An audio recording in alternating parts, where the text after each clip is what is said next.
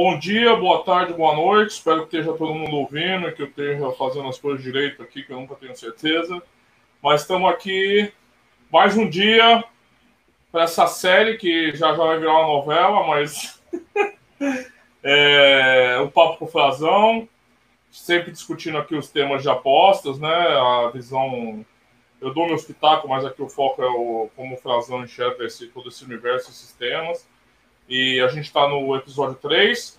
Convido todos vocês que estão assistindo hoje, se não assistiram o episódio 1, que é o Frazão contando um pouquinho da trajetória dele como apostador, as agruras, desafios e realizações, é claro, né? Afinal, ele conseguiu, conseguiu passar pelo processo e se tornar uma pessoa que vive das apostas. E no episódio 2 a gente falou bastante de apostas ao vivo, né? Que é o, o objeto de trabalho, foco do Frazão. É, o dia a dia do Frazão é, é, é, muito focado nas apostas ao vivo. Hoje, o Frazão falou de várias coisas nesse episódio das apostas ao vivo que me deixaram intrigados, assim, né? Principalmente com relação à análise de jogo, né?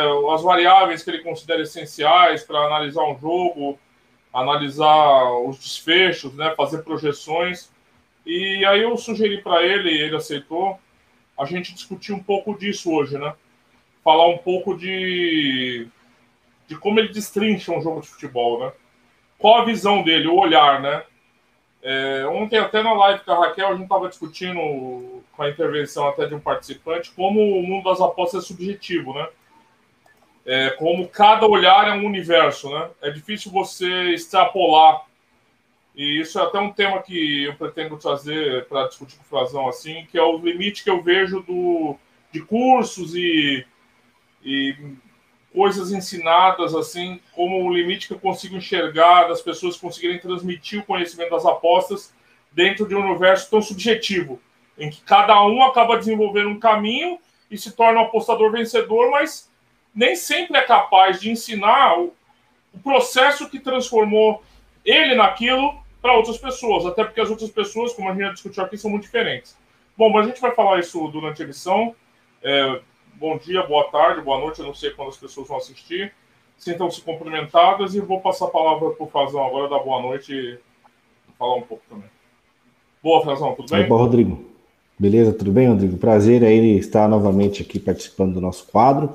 É, Estava refletindo, inclusive, sobre, sobre esse tipo de iniciativa né, que o Aposta Ganha tem gerado, né, proporcionando, então, à sua audiência e a todos que, que o vídeo, o conteúdo possa alcançar, o quão importante isso é no desenvolvimento do apostador em si. Porque são conteúdos né, que acontecem no dia a dia dos apostadores, que acontecem no nosso dia a dia, nossa profissão, no, no, enquanto nosso trabalho, e que é muito valioso você conseguir extrair um pouco dessa experiência de quem já passou por muitos caminhos é, e tentar é, agregar isso ao seu dia a dia. Né? Então, são conteúdos que na maioria das vezes você não vai encontrar é, em e-books por aí, você não vai encontrar em vídeos que, que circulam no YouTube, é, mais mesmo a questão da experiência que alguém já viveu, que de repente você está passando por esse momento e está um pouco perdido. Né? Então, Vamos tocar aí mais este episódio com, com esse conteúdo aqui de, de análise, a parte mais técnica. É claro que é um tema que a gente consegue aí facilmente ficar horas falando sobre ele, mas para também não deixar muito técnico, é, vamos tratar de alguns pontos específicos, né, pelo menos os básicos, que vai pelo menos direcionar, dar um norte aí para o apostador que tem essa dificuldade de como analisar uma partida. Então, desde já, deixo minhas saudações a todos aí que, que estão nos assistindo. Agradeço o prestígio da sua audiência aí. Claro, deixa aí o like também, compartilha a sua opinião sobre este tema também, comenta e sugere outros temas que a gente possa debater por aqui. É, eu acho que você falou dois pontos só nessa abertura que eu acho essenciais. Assim. Primeiro, é, o aprendizado com a experiência dos outros. Né?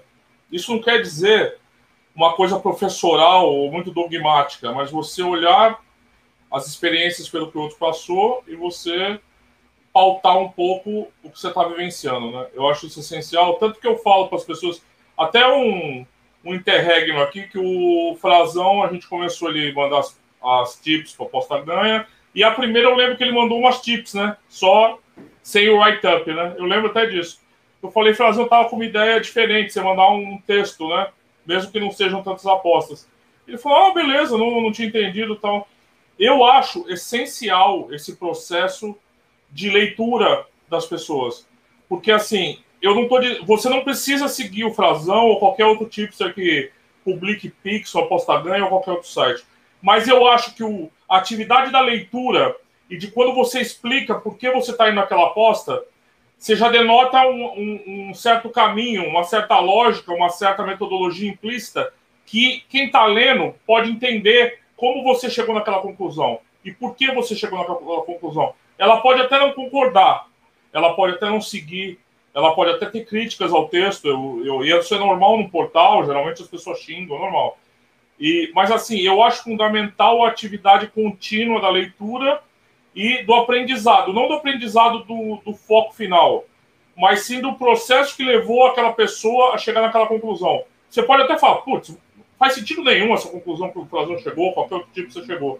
Mas eu acho que só esse processo de você construir o, o caminho que o outro levou, eu acho muito importante nesse caso. Eu acho que ajuda a pessoa a se desenvolver.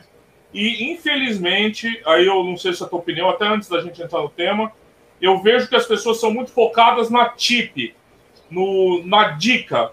Ah, eu quero a dica. Qual a tua dica? Você quer o... As pessoas não são muito focadas no processo de chegada da dica. Elas não estão muito interessadas é, em como aquele apostador, mesmo que você vá seguir cegamente, mas você pensar como aquele aquele cara chegou nessa conclusão. E eu vejo no teu canal que você explica. Você não joga as suas tips, né? Porque tem outros canais que a gente acompanha, tem muito, muita coisa hoje de aposta, e vai jogando as tips lá, pá, pá, pá, pá, pá, pá, pá, e ok, cada um com o seu estilo. Mas você explica por que você vai entrar aqui agora, o que você está enxergando, e é um pouco o tema de hoje, né? O teu olhar sobre o futebol. E eu acho que esse processo aí que você falou de você entender um pouco a trajetória e tentar aprender com o que o outro passou. Não uma aula, mas assim, um exemplo né? Se aquela pessoa já passou por essa dificuldade, por que não usar isso para você aprender um pouco também? Falei demais, né? Mas é, é, mais ou menos isso. Então, leiam muito sempre. Mesmo que vocês não vão seguir ou vocês não vão apostar, mas leiam, leiam e tentem entender qual o processo que aquele tipster, que você admira ou não, chegou para chegar naquela conclusão. Eu acho isso fundamental. Cara, eu acho assim, é... nessa sua fala a gente já poderia simplesmente resumir aqui o conteúdo é, que a gente vai debater hoje. Porque a leitura realmente é essencial. É, assim, eu penso que não é algo só tão importante, mas como é essencial em todas as áreas. Né? Acho que a leitura estimula muito a, a nossa mente, nos faz, é, estimula a pensar, a tentar enxergar a, a aquele tema que está sendo lido de uma outra ótica. Enfim, acho que a leitura é essencial em todas as áreas. E tanto é que se você pegar, por exemplo, no mercado financeiro, existe dezenas, centenas, é, por que não dizer até milhares de livros falando praticamente sobre o mesmo tema. Por quê? São óticas diferentes, falando de um tema, que se você pegar dois, três, quatro livros diferentes de autores diferentes falando sobre o mesmo assunto, você vai compreender pelo menos alguns pontos padrões para aquele para aquele investimento, vamos dizer assim. No mercado esportivo, você vai pegar dicas de três, quatro, cinco apostadores aí que de repente você siga, é, de repente dois ou três indica a mesma aposta, porém uma abordagem diferente, né? de repente contrapontos diferentes para poder chegar naquela aposta. E, infelizmente, como você bem disse, é, o cenário hoje, é, a grande maioria foca sempre no resultado. Ou seja, você pode escrever ali uma página de uma análise que você demorou uma, duas horas de repente para poder colher todos os dados e fundamentar aquela sua aposta, mas o cara rola para baixo até chegar na dica de aposta. Qual que é? Essa daqui. O cara nem leu. O cara nem sequer leu. Infelizmente, muitos são assim. É, não dá simplesmente para criticar essa postura, porque é uma cultura, né? uma, uma cultura que é, a, a pessoa cresce sem essa cultura, esse hábito de leitura. Então, é, forçar, né, vamos dizer assim, forçar a pessoa a ler uma análise para poder chegar no fundamento hoje, sem a pessoa ter esse tipo de cultura, é algo realmente muito desafiador. Então, é no meu canal, realmente, eu passo as dicas e tento fundamentá-las assim de uma forma mais rápida, principalmente ao vivo, para a pessoa compreender o porquê que eu estou fazendo aquela aposta. né? Para a pessoa entender, pelo menos, é, considerando quais pontos para poder chegar naquela aposta, seja de um match odd, seja num over à frente ou só num over, um over limite no caso, mas não simplesmente passando a dica. Até por isso eu compreendo que o meu canal não tem tantas pessoas, não tem tantos membros, justamente por ter essa metodologia, por ter esse perfil de passar uma análise para depois chegar numa dica. E como eu costumo dizer lá, a dica lá é o bônus. Então o foco principal é contribuir com algum tipo de conteúdo, contribuir com algum tipo de ensinamento, para que a pessoa se desenvolva né, profissionalmente como apostador, é, mesmo que esteja ali de uma forma recreativa, mas que faça a coisa com a maior seriedade possível. E a dica final em si é um bônus. Então, muitos procuram justamente esse tipo de grupo que passa a dica é, o dia inteiro mandando 30, 40 dicas, mas não tá nem aí porque faz bem pro ego, né? Pro ego do perfil daquele apostador. Então, tá entrando no mercado a todo tempo tá girando dinheiro na, na, na, casa todo o tempo, pagando boleto toda semana. Então, vai muito do perfil de, de, de cada apostador encontrar um grupo que realmente possa alimentar aquele perfil. Então, esse também é um grande desafio, entendeu? É, não, você tem razão. Tem gente que quer. E olha, eu não acho nem que quem precise ler seja a pessoa que. Não, eu quero virar um apostador. Não, eu acho que é importante você, como apostador, você ter noção dos processos mentais que levaram aquela aposta do, do cara. É, mesmo que você não queira nada, você só queira fazer tua apostazinha e de boa, você, você confia no cara e você quer segui-lo, mas assim, mas mesmo assim, eu acho que você passar por tudo sem você ler, você passar por esse universo sem evoluir nada, eu acho eu acho complicado e é o é, você tem razão nesse caso, é um comportamento recorrente mas eu acho que devia ser uma postura de todos os perfis, desde o apostador recreativo, porque essa é uma desculpa que eu sempre ouço, cara. Ah, não, mas eu, eu sou apostador sem recreativo. Isso daí é apostador recreativo. Como se apostador recreativo fosse um bagulho zoado, que você não precisa aprender nada, não precisa fazer nada.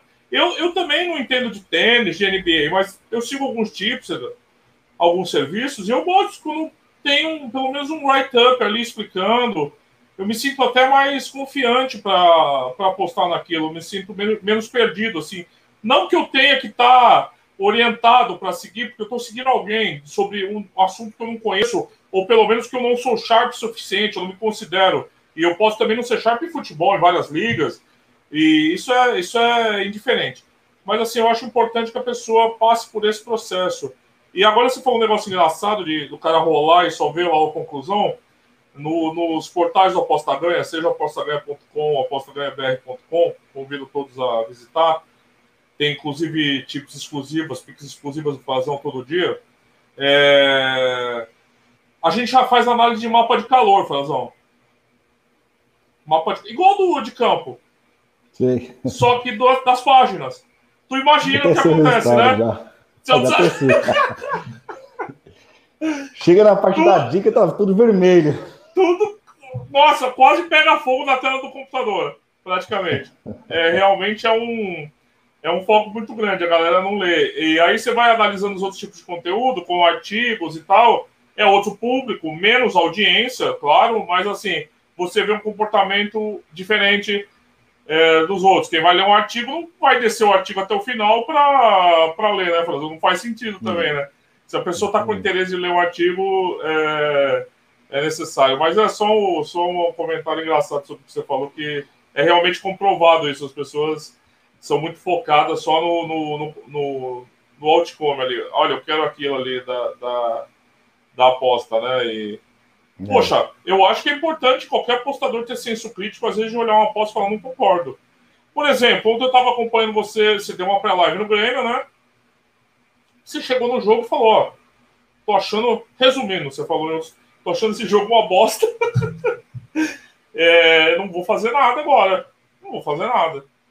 Né? Não vou fazer nada. Você não, você não se sente pressionado né, pelas hordas, né? Porque eu imagino que a galera fica é. ansiosa, né? Principalmente quando você fala que você vai, você vai cobrir um jogo. Eu imagino que a expectativa fique alta e olha alguma pressão, até cobrança. Até. Eu sei que ali é um canal, não é um chat se fosse um chat, tá todo mundo te enchendo o saco ali, né? Não, mas eu abri, é, eu coloquei um bootzinho lá no canal que a cada postagem, a cada tópico, dá a opção da pessoa comentar. Então, normalmente, o que, que eu faço? Eu lanço qual é o jogo, eu coloco lá um íconezinho do estádio, jogo lá, Guarani contra o Grêmio. Pau. no segundo seguinte já tem, manda, qual a boa, manda, qual é, não sei o que, tipo assim, a galera já querendo saber qual que é a entrada, entendeu? Tipo, falou, vamos entrar, vai lá, manda, chama, chama, tipo, fica aquela loucura, entendeu? Aí quando eu falo, não, não vamos fazer nada, tipo, fica aquele silêncio, sabe? não vou fazer nada no jogo. Aí, bum, fica aquele silêncio. Eu imagino o cara do outro lado já me xingando. Pô, mano, é, eu fiquei percebendo, eu falei, a galera vai ficar, a ansiedade vai ficar alta ali, que tá todo mundo vai, esperando na entrada, né? Mas é isso. Vamos, vamos entrar no tema. Eu queria aproveitar o primeiro ponto, lembrar um pouquinho de quando a gente discutiu aquilo no episódio 1 da tua trajetória, né? E você falou que você era um torcedor de futebol, via jogo do teu time. Você tinha um olhar sobre o esporte, né? E como apostador hoje, é, você tem um olhar completamente diferente sobre o mesmo esporte, né? mesmo futebol. Imagina você enxergava o futebol de uma maneira naquela época e hoje você enxerga de maneira completamente diferente, né? É, como é que foi essa transição, assim, dessa visão sobre o futebol? É, de um torcedor que via... Nem devia... O torcedor, às vezes, nem presta atenção no jogo, né? Fica tão focado no próprio time que nem consegue enxergar o adversário, às vezes, eu percebo isso, né? O pessoal, às vezes, os comentários dos torcedores são completamente descolados da realidade do que está acontecendo no jogo, né? E que você falar, refletisse um pouco sobre essa, essa saída, né? Que todo apostador vai passar. Porque todo apostador começa como torcedor e, e são poucos que são comentaristas da SPN, que já assistia a terceira liga alemã com 18 anos, né? Isso é difícil, são exceções, né? A maioria das pessoas tem uma visão mais focada no futebol e depois tem que mudar de visão e ter outro tipo de visão. Como é que foi essa tua essa transição para essa esse olhar novo para o futebol em comparação com o que você tinha antes? Foi um, uma mudança assim totalmente radical, da água para o vinho mesmo. Como você mesmo disse, com um olhar torcedor, eu focava é, em meu time chegar ao ataque e concluir aquela jogada em gol. Então, mal eu olhava qual era o tipo de formação e também se olhava, só queria saber mesmo qual era o posicionamento do time, não entendia, não entendia nada referente àquela, àquela formação tática, o que, que de repente aquilo significaria no jogo, ou posicionamento do time. É, olharia, olhava mesmo um ou outro jogador, se estava em campo ou não, e claro, como torcedor, você fica focado principalmente no seu, na sua equipe, vendo o comportamento da sua equipe em busca daquele gol. Então, se a equipe não consegue, né, por exemplo, fazer o gol, se tem dificuldade, você automaticamente você critica o seu time por não estar é, conseguindo converter as suas jogadas né, numa jogada perigosa ou em gol. Então você não olha para o adversário como um adversário bem posicionado, como uma marcação eficiente, né, como um, um esquema tático do adversário bem, bem planejado para aquela, para aquela partida contra a sua equipe. Então você não tem essa percepção, você foca, pelo menos no meu caso, focava mais no meu time em querer ganhar, tá? Em, em concluir a sua jogada de gol. Quando você parte para outro lado, né, para o mundo mais, mais, interno do futebol, como apostador, que você precisa compreender né, todo o conjunto para poder definir é, o que, que você vai fazer naquela partida. Então, no meu caso, foi um conhecimento totalmente do zero. Então, eu precisava entender é, quais são os, os, principais né, pontos assim de uma leitura de jogo, é, o que, que realmente aquela equipe busca com tal posicionamento, o que uma formação em si influencia dentro de uma partida, é, os tipos de modificações, substituições, se o cara tira um atacante ou coloca um volante, o que, que ele quer fazer com isso, né?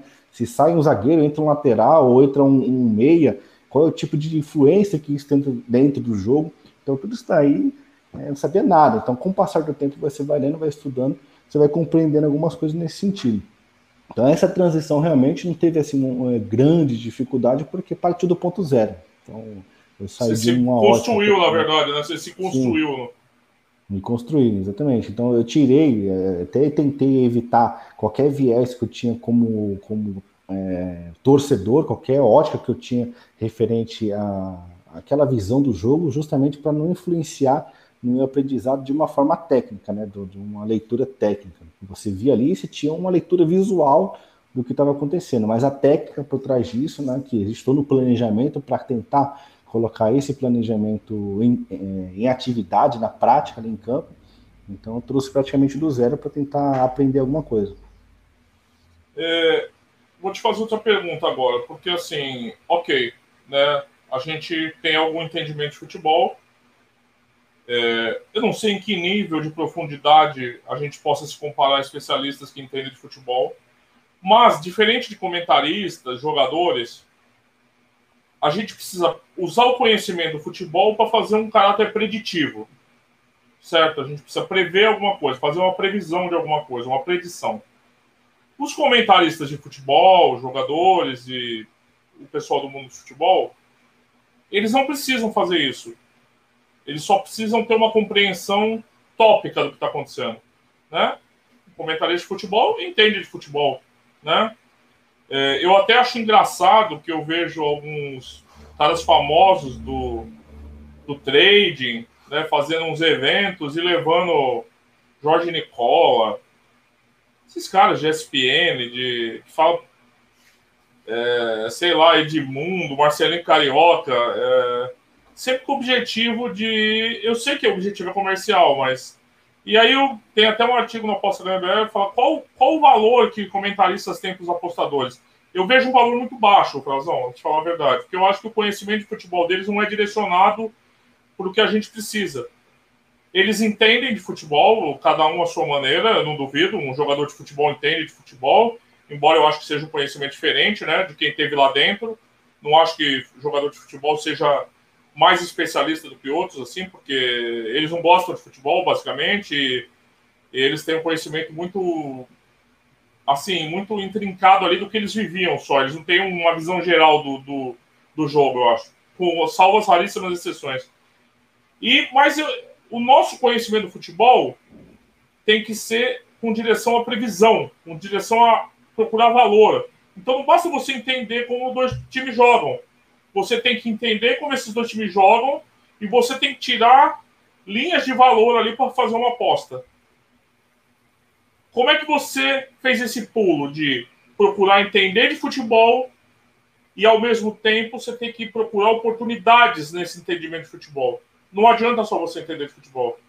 Você precisa saber entender e saber fazer a leitura, e agora a gente entrando um pouco no tema mesmo, fazer a leitura correta ter um método assertivo para achar valor. Como é que foi esse processo de entender e prever? Então, quando você faz a, a, quando você começa, primeiro eu concordo plenamente com o que você disse aí com relação a essas personalidades, né, a esse tipo de eventos. É, acho que o comentarista, né, comentarista que está ali na TV tentando passar uma visão do jogo, ele está falando, ele está fazendo uma leitura superficial do que está acontecendo na partida. Então, como você bem, bem disse, o foco da leitura ali é outro. Né? Tipo, o tipo de conteúdo que ele vai te passar é outro. De repente, você está assistindo o jogo focado no seu time como torcedor e ele entra com a parte técnica. Né? Ele vai comentar o que aconteceu naquela partida que você não conseguiu enxergar né, com, como torcedor, como papel de torcedor, está focado ali em sair um gol do seu time e tal, e como a parte técnica durante o intervalo, que a sua adrenalina já está mais controlada, ele vai te passar a parte técnica do jogo para que você possa pelo menos compreender o que aconteceu e que você não viu, né? que você não conseguiu identificar. É, no nosso caso, como apostador, você precisa entender essa parte técnica, você precisa fazer essa leitura técnica, tanto é, pré-game, que você, a partir do momento que você começa a desenvolver esse conhecimento técnico, que você começa também assistindo aos jogos, identificando esse tipo de, de comportamento, dessas partes técnicas da análise, automaticamente você consegue trazer isso para pré-game antes do jogo acontecer, justamente para você traçar então ali uma previsão do que pode acontecer de acordo com o que você já analisou. Então você vai analisar alguns critérios dentro daquela equipe, vai analisar alguns critérios também do adversário, porque se você tem uma equipe, por exemplo, que ataca muito bem para o lado direito, lado esquerdo, você precisa entender se aquele adversário ele se defende também muito bem pelo lado esquerdo, lado direito. Então, para você tentar traçar ali o nível de dificuldade que a sua equipe, a qual você escolheu para fazer a sua aposta, vai ter frente ao adversário. Então, se você pega, por exemplo, uma equipe contra um Atlético de Madrid que tem uma defesa muito sólida, você avaliou se aquele ataque da sua equipe realmente é muito eficaz para bater de frente com a defesa do Atlético de Madrid? Né? Porque só analisar que o Bayern de Munique faz 5, 4 gols aí por partida, não leva em consideração que o Atlético de Madrid, que tem uma defesa muito sólida, vai sofrer cinco gols. Casos excepcionais, como aconteceu com o Barcelona, que sofreu oito, é, são realmente casos excepcionais. Eu tenho certeza que num próximo confronto o Barcelona não toma de 8, talvez tome de 4, tome de 3, mas né, 8 assim foi um evento realmente atípico, que pode acontecer, obviamente. Então você precisa primeiro, acho que ter, a base ali da parte técnica. Quais são a parte técnica? Quais são os, os, critérios, vamos dizer assim? Eu separei pelo menos alguns aqui que a gente possa é, anotar aí, tentar identificar para a gente começar a traçar então uma análise desse, de, dessa partida, enfim, desse time, dessa previsão que você possa fazer ali de acordo com esse tipo de comportamento. Então, o primeiro que eu coloquei aqui, o objetivo que é o gol, né? Tipo, o objetivo da partida é o gol. Você quer comentar alguma coisa aí? Dessa não, não, eu te falei, vai lá, vai lá, vai lá, pode, pode continuar. que o objetivo, seu, seu... o objetivo da partida, então, é o gol. Então, obviamente, ambas as equipes vão procurar esse gol, mas para que esse gol aconteça, precisa ver o que? Finalizações, precisa ver chutes. Então, automaticamente, se aquela equipe, por exemplo, vamos tratar aqui do time A do time B, você está a favor do time A. Se aquele time A não está chutando, então a chance de ele conseguir converter suas jogadas em gol já é bem reduzida. Claro, tem gols de cabeça, mas aí já entra outra variante. Aquele time está procurando gol de cabeça através de muitas jogadas com cruzamento à área, né? jogadas de linha de fundo que cruzam para dentro da área para tentar um gol de cabeça, já que não está conseguindo infiltrações para poder concluir as suas jogadas com chute. Então, são variáveis que você tem que levar em consideração. Entra na segunda variável aí que eu mencionei aqui, já na primeira, que é chutes e finalizações. É, não basta ter somente é, o chute, não basta só concluir a jogada, mas qual é o tipo de perigo, qual é o nível de perigo que essa jogada foi concluída. Então, se o time está chutando, mas como é que ele está chutando? Qual é o tipo de, de perigo que isso levou ao seu adversário? Então, você precisa levar isso em consideração também. Outro ponto que é importante são os espaços que a equipe cria. Por exemplo, qual é o espaço, o tipo de espaço que a equipe A cria frente à equipe B. Então, porque os espaços vai proporcionar ao time A fazer várias jogadas, né? construir a sua jogada, porque ele vai ter espaço para poder trabalhar, poder trocar a bola, fazer a triangulação ali dentro do campo, voltar para o meio, voltar para as laterais, enfim, os espaços que ele cria, isso facilita então é, no desenvolvimento da sua jogada de ataque. E um ponto que é muito importante, talvez é, o mais importante, seria a superioridade numérica. Mas se são 11 contra 11, como é que ele cria essa superioridade numérica? Através, então, da, da criação de espaço. Então, se você tem um time que consegue criar espaço através das suas trocas de passes, triangulações, automaticamente a deslocação do adversário vai focar muito num ponto, mas se ele consegue inverter a jogada muito rápido, do outro lado ele já tem uma tática planejada para isso, ele vai ter superioridade numérica. Então, a tendência de que aconteça um gol a favor dessa equipe é muito maior do que uma equipe que não consegue desenvolver esse tipo de, de comportamento durante o jogo. Assim, são quatro pilares assim bem básicos que eu acredito que fazem uma diferença enorme no desenvolvimento da partida. Não sei se você compartilha da mesma opinião. Não, eu, achei, eu acho bem interessante essa questão, porque assim, você falou de espaço, né? Posicionamento, né? É, criação de superioridade não necessariamente é só quando tem uma expulsão, né? É quando uma equipe consegue se impor e e nos setores do campo ela conseguir se superiorizar para cima da outra. Bem interessante esse ponto. Achei também a, o ponto das finalizações, até tinha te, te falado né, se, se era um fator que você leva em conta, mas você vê, cada variável dessa que você falou pode ser destrinchada ainda, né? É, a qualidade da finalização, o tipo de produção da finalização, é, qual o perigo que está levando essa finalização, né? É, uma variável, né, ela vai ainda gerar tipo um, um fio, assim, né, um nervo, né, um nervo óptico com vários é. terminais, né. É, é, mas é claro, o, o, futebol é um esporte coletivo, né, a interação é contínua, não é estanque como o tênis. E eu não estou desmerecendo o tênis aqui, mas é, o tênis você faz uma análise mais individual, né, você consegue matizar melhor, tem dois atletas só. Né? O futebol você tem que matizar a interação de 11 atletas, setores do campo, que um pode estar funcionando, o outro não. E principalmente, né, Frazão, eu acho que aqui a questão mais importante para a gente é capaz de fazer um matchup, né, cara? Fazer, porque a gente pode entender muito sobre as equipes, mas é mais importante a gente entender como elas interagem entre si, né, nesse, nesses confrontos, né? E eu achei interessante, assim, que todas essas variáveis que você mencionou, estão mais focadas no live, né? Porque você está falando de movimento, você está falando de análise de jogo, você está falando de leitura. No pré-live, que tipo de variável você costuma dar mais enfoque para encontrar tua, tuas linhas de valor do pré-live? Então, quando você tem. É, quando você vai construir a sua leitura, você primeiro você vai construir assistindo aos jogos. Então, você não tem como, por exemplo, pegar aqui um site do Rui Score, que é um excelente site, que é um dos que eu uso para fazer aqui as análises pré-game, que tem aqui algumas características que eu vou citar, é, para você poder fazer essa análise pré-game. Você, eu acredito, né, que seja muito importante você ter uma base visual, você ter um viés visual daquela, daquela equipe, daquela, talvez das duas equipes vai ser um pouco mais difícil, exceto se tiver aquele confronto de equipes que você já acompanha há algum tempo. Mas de uma equipe que você costuma acompanhar contra um adversário que você não tem tanto conhecimento, então automaticamente você já tem um viés daquela equipe que você trabalha. Então você já tem é, uma base do comportamento daquela equipe. Então você tem que levar em consideração frente ao seu adversário. Então, se você não conhece o seu adversário, se você não tem esse conhecimento de como ele se comporta ao vivo, aí você vai ter que recorrer a essas ferramentas, como esse site, por exemplo, para tentar identificar os pontos fortes e os pontos fracos dessa equipe. Então você tem aqui várias variáveis, por exemplo, aqui. É, hoje eu coloquei lá no. Eu soltei artigo para você do Wolfsburg versus Bremen pela, é, pela Bundesliga. Que vai sair já já, tem, então, não, e tem não, alguns, isso vai sair no futuro. Vai ter saído sim, sim. dias anteriores. É.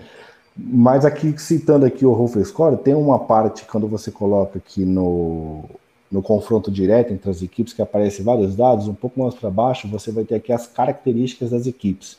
Então, por exemplo, no, Wolfsburg, a favor dele, você tem aqui é, tiro, chutes livres diretos, ou seja, cobranças diretas, faltas, ele é muito forte né, nesse ponto.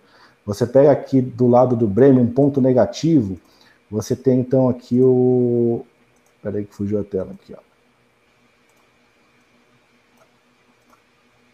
ó mantendo a posse de bola é um ponto fraco para o Bremen, ou seja, é um time que não costuma ter maior número de posse de bola, ele não costuma ficar muito tempo com a bola. Por quê? Porque o perfil do, do Bremen é um perfil mais, mais reativo.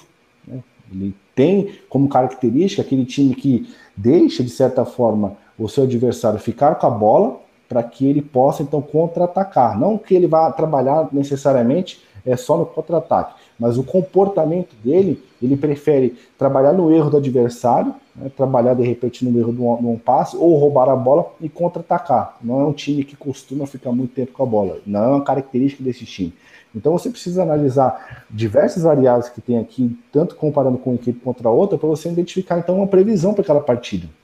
Acho que a partir daí, se você não tem é, um, um, uma memória retroativa visual daquelas equipes, você precisa então trabalhar né, com essas ferramentas, com esse site que te auxiliam, para poder pegar variáveis que possam te direcionar a, a uma previsão para aquela partida.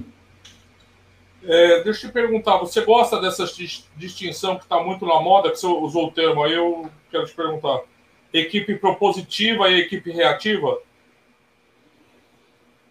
Gosta no qual sentido, assim? Não, não, não assim, você acha que ela elas expressam bem tendências é, majoritárias nas equipes do futebol hoje? Você acha que é uma é, são categorias assim que são explicativas? Elas explicam bem os times, é, proposição e reação, assim? Você acha muito Não. muito reducionista assim? Só, só Não, opinião. Porque é são termos estão muito muito na moda, né? Você vê comentarista é. falando, ah, essa equipe é reativa, essa propositiva, tal, tal, tal, né? Acho que é mais uma linguagem mesmo que se cria para deixar aquele comentário um pouco mais robusto, porque acho que a, a linguagem do, do, jogo em si, visual, acho que ela vai é, evidenciar o comportamento daquelas equipes, né? Então você vê também comentários dizendo sobre bloco alto, bloco baixo, tipo, é um termo que eu não compreendo muito bem. O que seria um bloco alto, né? O que seria um bloco baixo? É esse tipo Para mim, bloco de, alto de... é de cimento. Então, o bloco alto seria de 15 centímetros, de baixo ou de 10, tipo, eu não compreendo muito esse tipo de termo, que eu acho que dificulta mais. Eu acho que você falar de repente das linhas, né?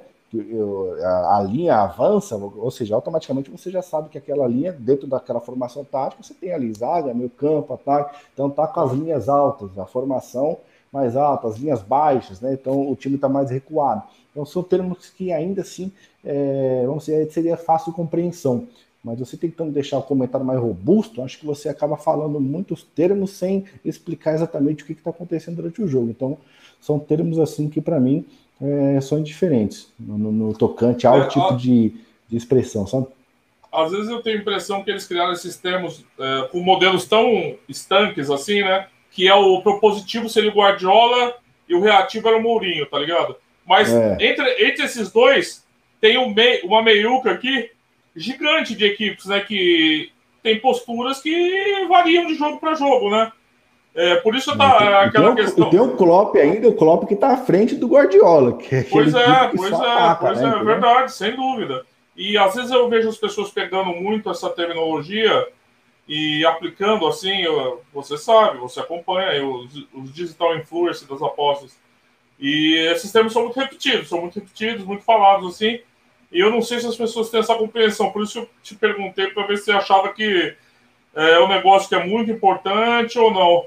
Outra variável que é bastante discutida entre os apostadores e alguns levam em conta, outros não, é o head-to-head, né? os confrontos entre as duas equipes.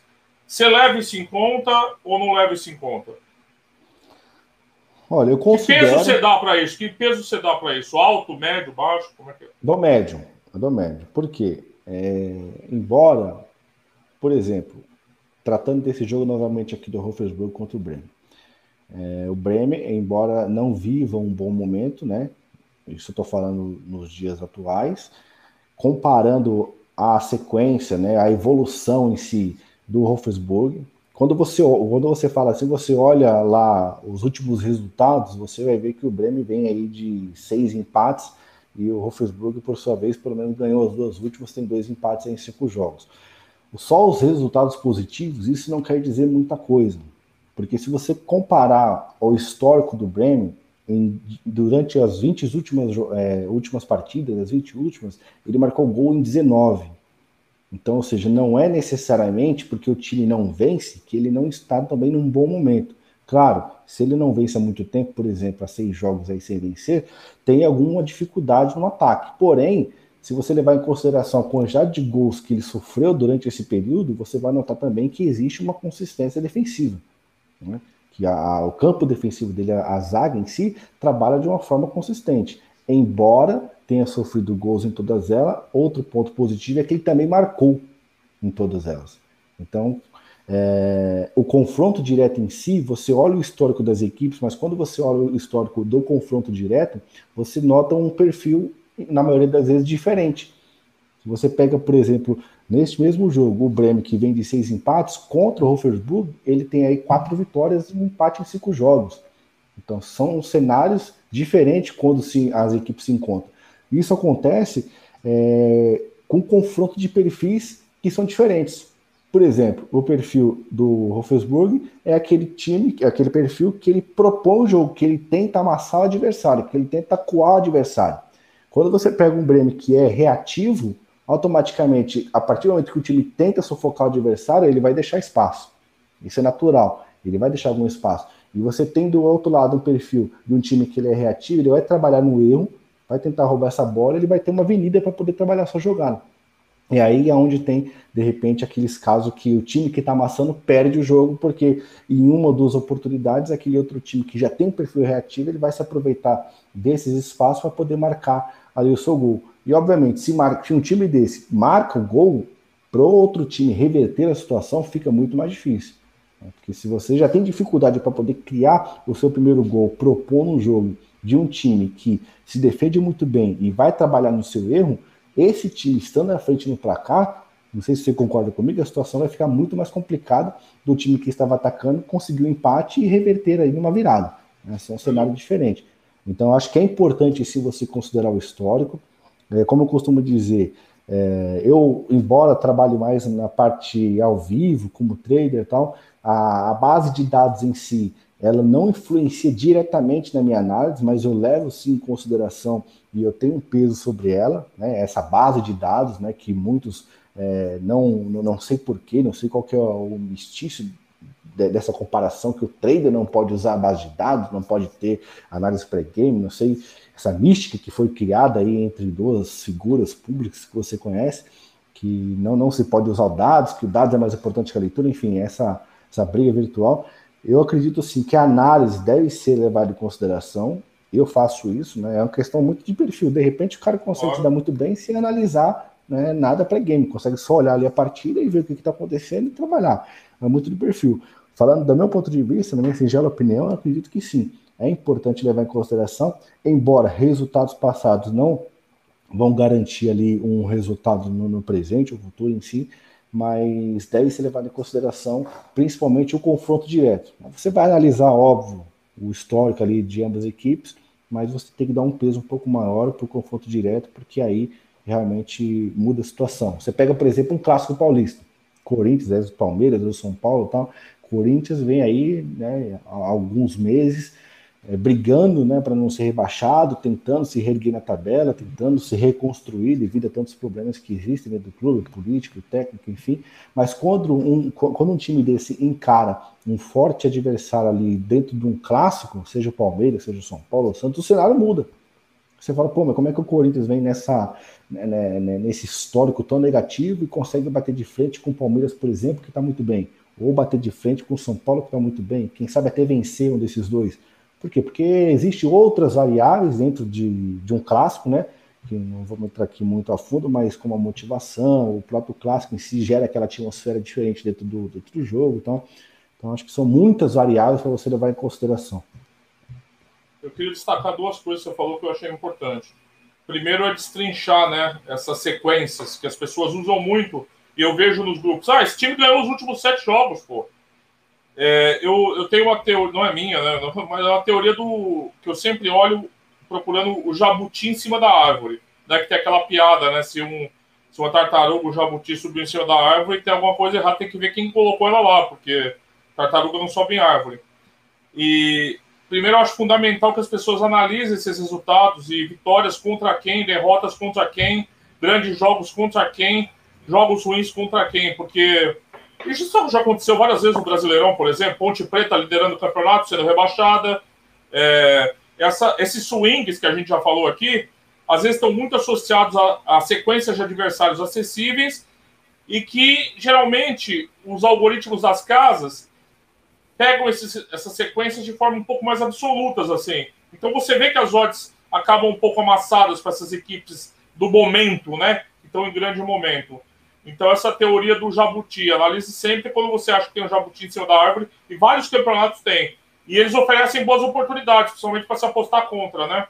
É, do jabuti. Por Sim. isso que também eu acho, para mim, é fundamental o Power Ranking.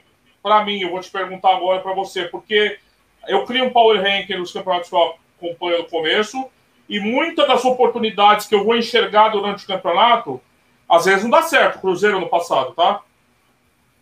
Às vezes você vai, você vai precisar perder umas três apostas até falar, não, chega, tem coisa errada aí. Mas você conseguir antecipar boas equipes que estão em mau momento e vão dar um payout bom logo, e equipes ruins que estão em bom momento e que também vão dar um payout logo, que vai ter o ajuste. Vai vir o ajuste porque você avaliou bem aquelas equipes e você vai co conseguir prever esses swings, né? Você gosta de Power Ranking, você seguia por Power Ranking, qual a tua ideia disso? Não, acho que é importante você pontuar, né? Acho que é, entra muito naquela questão que a gente também já tratou no episódio 2, que é do filtro, né? Você fazer o filtro ali, a seleção isso, das isso, isso. que você trabalha, das equipes, então acho que é importante sim, mas eu acho que você não deve, né, pelo menos, é, confiar cegamente sempre no Power Rank, justamente por conta dessas variações que as equipes sofrem né, em determinados momentos do campeonato. Então, você ter ali o seu Power com 5, 10 times, e só porque ele vai jogar com um time que a Ori está muito acima do que o normal, você sequer avalia qual é o momento daquela equipe no momento e você aposta a favor dela. Então, acho que você deve considerar sim, se deve fazer, se tiver oportunidade, é importante fazê-lo, para você ter ali a sua seleção é, de equipes, de ligas né, que você trabalha, mas eu acho que você deve, em contrapartida, confrontar com o momento daquela equipe. Nós temos aí pelo menos dois exemplos clássicos que a gente pode citar para essa questão, que é o Red Bull Bragantino na Série B, né, que é um time que ganhava tudo, que é um time que realmente era aquele time para você, independente praticamente de quem fosse o adversário, você sempre colocar uma moedinha ali a favor dele, porque era um time que destruía na Série B. Do ano passado ele destruiu ganhava e batia de frente com todo mundo. Era um time back, né? Que eu costumo dizer, é o time back que você vai e, e pega e vai a favor dele.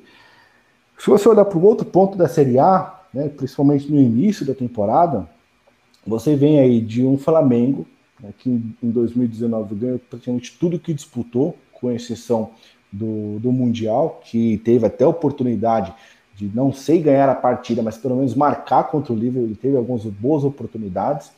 Então, era um time que realmente o Flamengo vai jogar, todo mundo vai querer entrar a favor do Flamengo. Por quê? Porque o momento do Flamengo era excepcional. O entrosamento da equipe, que o time jogava, era algo assim, é, nunca visto de repente na última década. Né? Um time que realmente jogava muito bem, Jorge Jesus fez muito bem o Flamengo, o Flamengo também fez muito bem a ele, enfim, foi uma junção, um casamento que realmente deu muito certo. Então nós tínhamos aí duas equipes, divisões diferentes, que tinham um cenário realmente é muito favorável a se trabalhar é, a favor delas. Porém, o ano virou.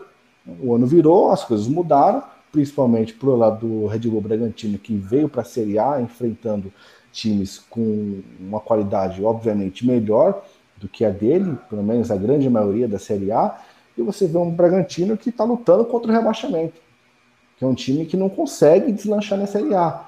E rapidinho, teve muita, gente, teve muita gente supervalorizando o Bragantino no começo da Série A, né? Sim, sim. Achando que ia, ia, ia dar pau é, dos grandes. A... É. Todo o marketing que foi feito né, em torno dessa promoção do Bragantino para a Série A, a Red Bull se apresentando né, como a dona e vou injetar milhões e o time vai vir para brigar por título, e toda essa euforia que a própria imprensa criou né, em torno do Bragantino, é, foi uma frustração. Né? Vender ali um gato, quando foi ver, era uma lebre, ou de repente esse gato baixou a cabeça e ficou com medo, não sei. O que a gente vê é que realmente toda aquela, aquela equipe ofensiva que você teria né, é, vários motivos para colocar dentro do seu Power Rank, um ano depois, alguns meses depois, na temporada seguinte, já não é a mesma equipe. Embora né, tenha tido ali algumas modificações no elenco, no seu plantel, mas o comportamento em si da equipe mudou bastante. Então você vai manter essa equipe no seu Power Rank só porque né, ela te trouxe aí muitos wins, muitos resultados positivos alguns meses atrás e você vai mantê-la é, confiando naquele seu histórico e não vai avaliar o momento dela atualmente. Você pega então o Flamengo na Série A, que ganhou tudo no ano passado, começou a temporada tomando pau de todo mundo, né? Citei aí o Atlético Goianiense, com todo respeito à equipe, mas considerando a equipe do Flamengo, né, que tem aí, na, vamos se dizer, que frente também o Palmeiras aí, hoje não, mas pelo menos no início da temporada, o seu maior, o seu melhor elenco, né, disponível no mercado brasileiro, tomando de 3 a 0 do Atlético Goianiense, fora outros resultados que a imprensa colocou como vexatório, mas é, acredito que a palavra vexatória acho que era muito forte, claro, que você tendo um, um elenco como tinha o Flamengo, e perder da forma que perdeu, não é só perder. Né? Perder acontece, é resultado, é futebol. De repente uhum. você tá 0 a 0 ali, você toma um gol de cabeça e um contra-ataque, alguma coisa, você perdeu. Mas é a forma que perdeu. Né? Como que o time se comportou? Citando aqui o exemplo do Atlético Goianiense, foi 3 a 0 de um Atlético em cima do Flamengo, jogando em cima do erro do Flamengo, e o Flamengo apático durante a maior parte do tempo. Então, isso quer dizer o quê? Que todos aqueles jogadores, então, deixaram de produzir o que produziam? Claro, você vai ter um ou outro jogador que vai sim cair de produção, isso é natural, ninguém vai viver em alto nível sempre, mas isso também deixa claro que outros fatores extra-campo também influenciam no comportamento do time dentro de campo. Né? A gente não vai entrar em detalhes aqui nessa questão, mas existem fatores extra-campo que influenciam diretamente dentro de campo, desde até de um relacionamento é, ruim entre um técnico com um jogador que seja um jogador influente dentro ali da, da, da, equipe, que isso também pode contaminar a laranja podre, né, que a gente costuma dizer, possa contaminar outros jogadores, até outros fatores aí que a gente não, não vai entrar muito em detalhes, mas tem que levar isso em consideração é, de forma bem resumida. É importante sim fazer o Power Rank, mas também levar em consideração o momento atual de cada equipe. Tá certo. Vou te falar, perguntar outra coisa que você falou que eu achei interessante, né? Sobre esse debate que existe de você ir com uma base para o jogo ou você ir na cara e na coragem, né? É, uma crítica que eu tenho muito aos traders famosos brasileiros é que eles fazem uma coisa chamada autópsia de jogo. Você quase não vê essa gente atuando em live nos jogos. Você não vê, você vê eles comentando depois dos jogos. Olha, aqui, ó, eu percebi que isso ia acontecer. Olha, aqui, ó, esse time tá atacando pelo lado aqui, ó. Né? Então eles fazem muito essa autópsia de jogos. Eu concordo totalmente com você. Primeiro, futebol é um esporte coletivo, que os times treinam todo dia para desenvolver entrosamento e rotina. Se você vai para um jogo sem base desses times, você está ignorando o propósito do esporte, né? Porque se você vai com uma base mínima de conhecimento sobre essas equipes, você leva isso em conta. As equipes estão o ano inteiro treinando para desenvolver uma base. Então, ignorar essa base indo para a live, eu acho realmente, eu concordo com você, é uma insanidade. É uma insanidade. Fala, eu vou olhar só o que tá. Não, isso não existe. Isso não existe. Isso é, é muitos dos debates vazios que hoje dominam o cenário das apostas e é, infelizmente, é assim. É, eu concordo totalmente com você nesse aspecto. Te perguntar uma coisa, como é que. Só comentar aqui, Rodrigo, fala, fala, antes, fala, antes de entrar para outra pergunta, que duas questões assim, muito importantes que você, que você citou agora aí. É, você imagina, então, você em dois cenários diferentes. Você pega, por exemplo, é, vamos pegar aqui esse o jogo do que vai acontecer agora, Wolfsburg contra o Bremen. Então, eu pego esse jogo, pego você, começou o jogo, coloco você aqui na mesa do computador, TV, falo, ah, aqui, Rodrigo, tá aqui o jogo, faça esse jogo. Quando terminar o jogo, a gente vai ver aqui o seu resultado. Beleza, você vai lá, acabou o jogo, ah, tá aqui os meus resultados. Pronto. Qual é a chance de um cara que analisou a partida, que analisou as equipes, que tem conhecimento sobre, de repente, aquela equipe, ou que mesmo que não tenha conhecimento, mas que fez análise de cada equipe, se preparou para aquela partida, qual é a chance desse cara ter o melhor resultado que você, que não sabia de nada da partida e entrou ali e tentando fazer alguma coisa de um jogo que você sequer sabia, então, é, o desempenho de cada equipe na competição? Né? Uma coisa óbvia. É uma coisa óbvia. Então, acho que não é uma coisa que, se é ignorado, né, se é ignorado, é muito.